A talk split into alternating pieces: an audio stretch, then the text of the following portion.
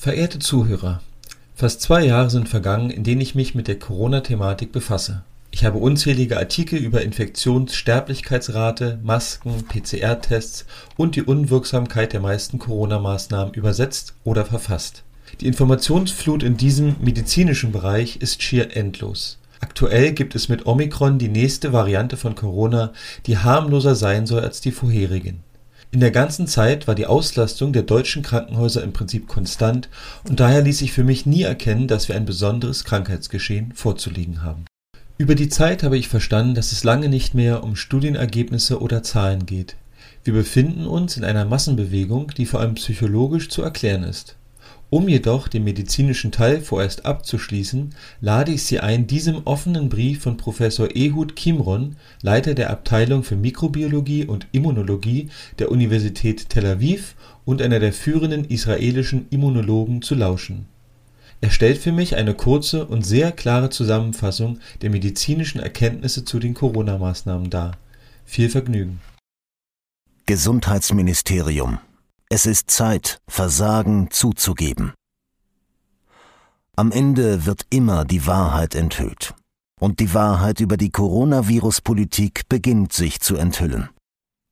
Wenn die zerstörerischen Konzepte nach und nach zusammenbrechen, bleibt nichts anderes übrig, als den Experten zu sagen, die das Management der Pandemie anführten, wir haben es ihnen gesagt. Mit zwei Jahren Verspätung erkennen Sie endlich, dass ein Atemwegsvirus nicht besiegt werden kann und dass jeder solche Versuch zum Scheitern verurteilt ist. Sie geben es nicht zu, weil Sie in den letzten zwei Jahren fast keinen Fehler eingeräumt haben, aber im Nachhinein ist klar, dass Sie in fast allen Ihren Handlungen kläglich versagt haben. Und selbst die Medien tun sich jetzt schon schwer, über ihre Scham zu berichten. Sie weigerten sich zuzugeben, dass die Infektion trotz jahrelanger Beobachtungen und wissenschaftlicher Erkenntnisse in Wellen kommt, die von selbst abklingen. Sie bestanden darauf, jeden Rückgang einer Welle ausschließlich auf ihre Taten zurückzuführen, und so überwanden sie die Pest durch falsche Propaganda. Und wieder hast du es besiegt, und immer wieder und wieder. Sie weigerten sich zuzugeben, dass Massentests unwirksam sind, obwohl dies in ihren eigenen Notfallplänen ausdrücklich angegeben war. Im Pandemic Influenza Health System Preparedness Plan 2007 Seite 26.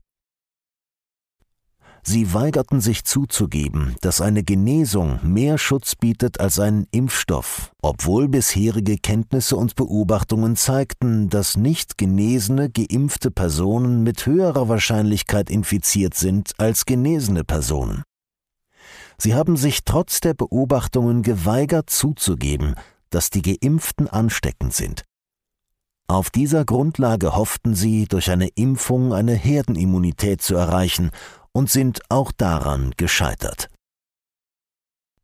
Sie haben darauf bestanden zu ignorieren, dass die Krankheit für Risikogruppen und ältere Erwachsene um ein Dutzend Mal gefährlicher ist als für Jugendliche, die nicht zu Risikogruppen gehören, trotz der Erkenntnisse, die bereits 2020 aus China kamen. Sie haben sich geweigert, die von mehr als 60.000 Wissenschaftlern und Medizinern unterzeichnete Great Barrington Declaration oder andere Programme des gesunden Menschenverstands anzunehmen. Sie haben sich entschieden, sie lächerlich zu machen, zu verleumden, zu verzerren und zu diskreditieren. Anstelle der richtigen Programme und Personen haben sie sich für Fachkräfte entschieden, denen eine entsprechende Ausbildung für das Pandemie-Management fehlt Physiker als oberste Regierungsberater, Tierärzte, Sicherheitsbeamte, Medienpersonal und so weiter. Sie haben kein wirksames System zur Meldung von Nebenwirkungen der Impfstoffe eingerichtet, und Berichte über Nebenwirkungen wurden sogar von ihrer Facebook-Seite gelöscht. Ärzte vermeiden es, Nebenwirkungen mit dem Impfstoff in Verbindung zu bringen, damit sie sie nicht verfolgen, wie sie es bei einigen ihrer Kollegen getan haben. Sie haben viele Berichte über Veränderungen der Menstruationsintensität und der Menstruationszykluszeiten ignoriert. Sie haben Daten versteckt, die eine objektive und ordnungsgemäße Recherche ermöglichen, Zum Beispiel haben sie die Daten über Passagiere am Flughafen Ben Gurion entfernt. Stattdessen haben sie sich entschieden, zusammen mit leitenden Pfizer-Führungskräften nicht objektive Artikel über die Wirksamkeit und Sicherheit von Impfstoffen zu veröffentlichen. Irreversibler, irreversibler Vertrauensschaden. Aus der Höhe ihrer Hybris haben sie jedoch auch die Tatsache ignoriert, dass am Ende die Wahrheit ans Licht kommt. Und es beginnt sich zu offenbaren. Die Wahrheit ist, dass sie das Vertrauen der Öffentlichkeit in sie auf einen beispiellosen Tiefpunkt gebracht und ihren Status als Autoritätsquelle untergraben haben. Die Wahrheit ist, dass sie in den letzten zwei Jahren Hunderte von Milliarden Schekel, die Währung Israels, vergeblich verbrannt haben für die Veröffentlichung von Einschüchterungen, für ineffektive Tests, für destruktive Sperren und für die Störung des Lebensalltags. Sie haben die Bildung unserer Kinder und ihre Zukunft zerstört. Sie haben Kindern Schuldgefühle, Angst, Rauchen, Alkohol, Sucht, Schulabbruch und Streit gegeben, wie Schulleiter im ganzen Land bezeugen. Sie haben Lebensgrundlagen, die Wirtschaft, die Menschenrechte, die psychische Gesundheit und die körperliche Gesundheit geschädigt. Sie haben Kollegen verleumdet, die sich ihnen nicht ergeben haben, Sie haben die Menschen gegeneinander aufgehetzt, die Gesellschaft gespalten und den Diskurs polarisiert. Sie haben Menschen, die sich gegen eine Impfung entschieden haben, ohne jegliche wissenschaftliche Grundlage, als Feinde der Öffentlichkeit und als Überträger von Krankheiten gebrandmarkt.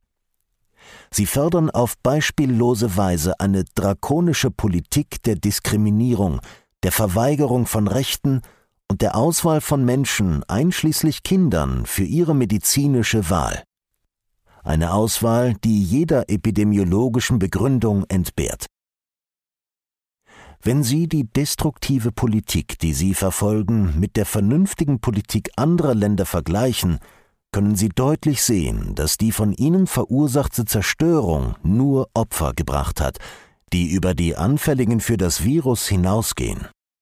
Die Wirtschaft, die sie ruiniert haben, die Arbeitslosen, die sie verursacht haben, und die Kinder, deren Bildung sie zerstört haben, sie sind die überschüssigen Opfer, die nur durch ihr eigenes Handeln entstanden sind.